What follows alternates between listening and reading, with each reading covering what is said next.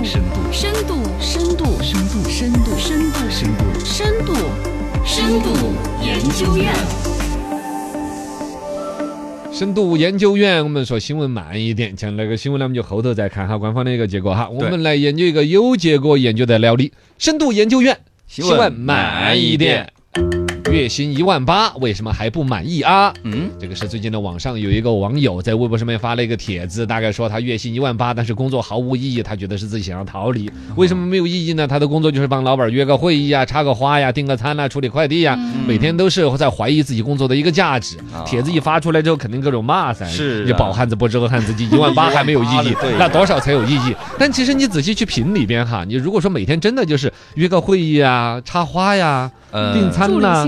呃，助理性质的，其实好多年轻人现在也不愿意，而且助理的分两种，一种比如说就是董事长助理呀、总经理助理呀，他感觉工作层面一点；还有一种是私人助理，私人助理就是刚才说的订盒饭。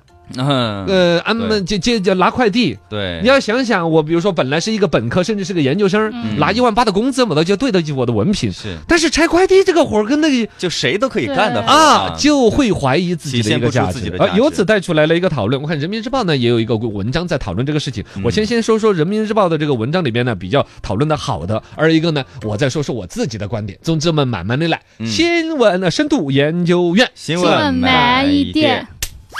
哎呀。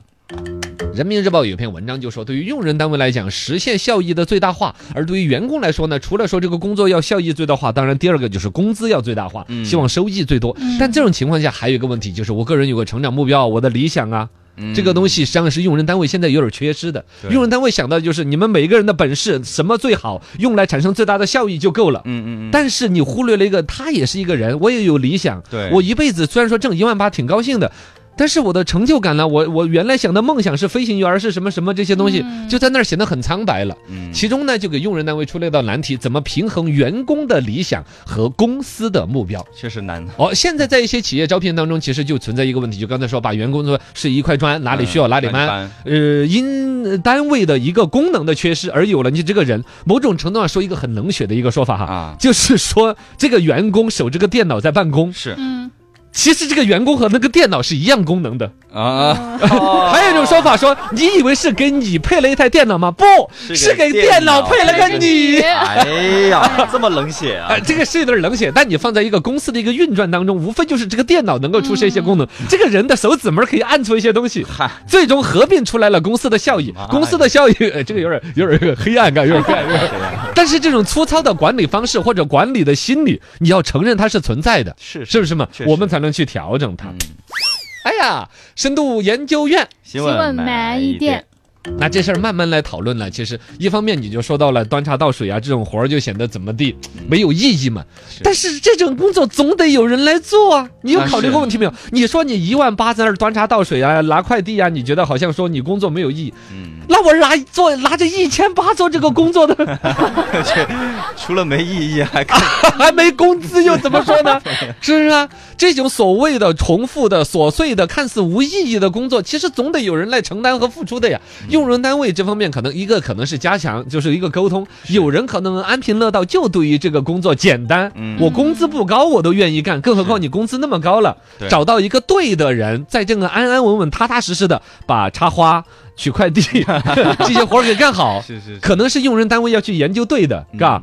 另外一个角度呢，就是最终你要肯定，就是意义这个事儿呢，他去追求意义感，这个年轻人是好样的。嗯，现在这么多年轻人在网上拿这个话题在热议，也证明大家在重视这个。没错，就是他不是一边倒的，就说的是只要有一万八让我杀人放火我都干，那就证明大家是理性的，都意识到了除了这个工资之外，其实我们还要向积极的向上的理性的心态，自我价马斯洛需求嘛。对，马斯洛需求的底层。第一个就是工资要一万八，是是吃饱啊，吃饱穿暖，这是马斯洛的第一层需求。走到高一点的，就是我们希望有自我实现呢。我人生的意义是什么呀？对，对了，你探讨到这个。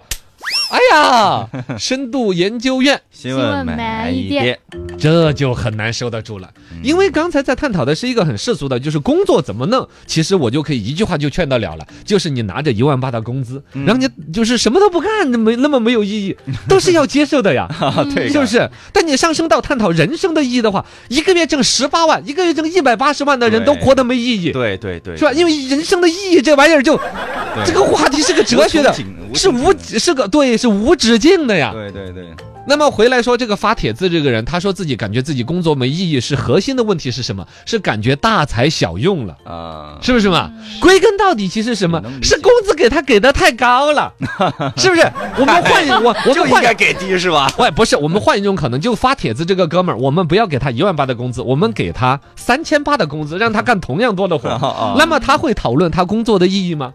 不不，他会讨论我工资的意义。哥，我要涨工资，我我我都取了三个快递了，工资才三千八，是吧？我每天那么辛苦才给我三千八，是不是嘛？其实就是人的这个烦恼啊，往往是你闲的蛋疼，是已已经有了工资一万八这一个所有人都争取很多都争取不来的一个好结果之后，你才在这个基础上争取你工作的意义。换一种可能，如果他没有了这个一万八去端茶倒水这个工作，他会怀念这个工作的，是吧你？这个资本真的是 犹太人听了都要流泪哈。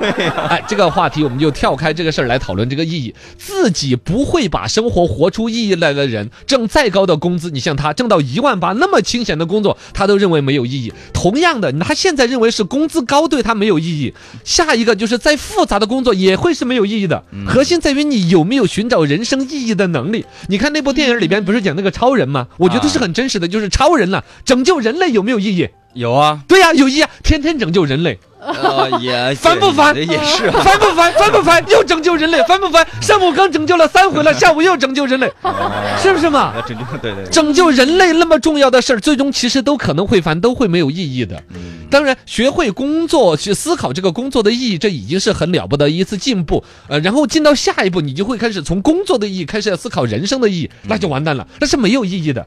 余华有本书叫《活着》，活着，嗯，很火的。活着的前言的部分，他写的是什么？其中有一句就说，通过余华，他那时候写这个书的时候年龄也不大的，嗯但是他你想，你一个作家的那种深邃的思维，他说了一句话，会让你们很难受的。是，活着就是活着的意义本身，其他什么都没有，嗯，懂吗？